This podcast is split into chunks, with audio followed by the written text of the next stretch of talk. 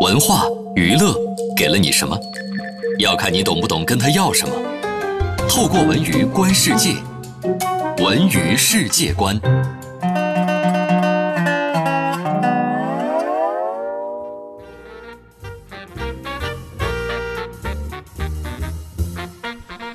北京时间十二点三十八分，欢迎回到下半时段的文艺大家谈。各位好，我是小东。各位好，我是小昭，欢迎走进今天的文娱世界观。上半时段咱们聊了半天电影啊，又是武戏，又是动作，而且是一个小成本的电影。接下来文娱世界观，咱们关注一个，这应该是我觉得应该是个大成本电影。我一看葛优主演，我知道应该这个片酬方面的预算还是比较充裕的，成本应该不低，而且肯定是大制作啊。呃，近日手机二。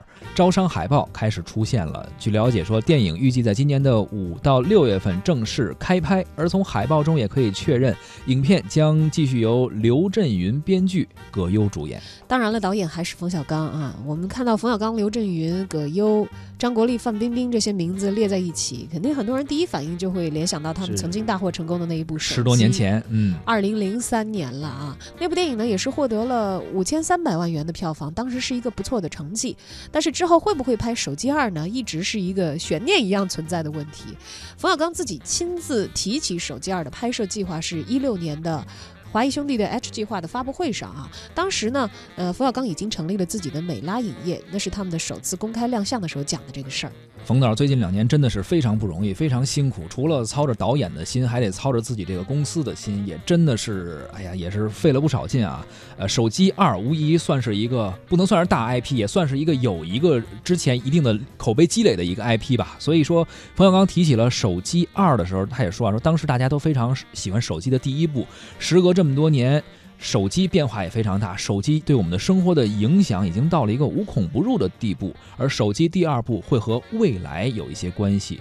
我想讨论这样一个问题：人是机器科技的主宰，这是科技和机器主宰了，呃，还是科技和机呃机器主宰了人？就是这这样一个辩证的关系，究竟谁能控制谁啊？这是冯导提出的一个问题。他说他相信，这既是一部喜剧片，也是一部恐怖片。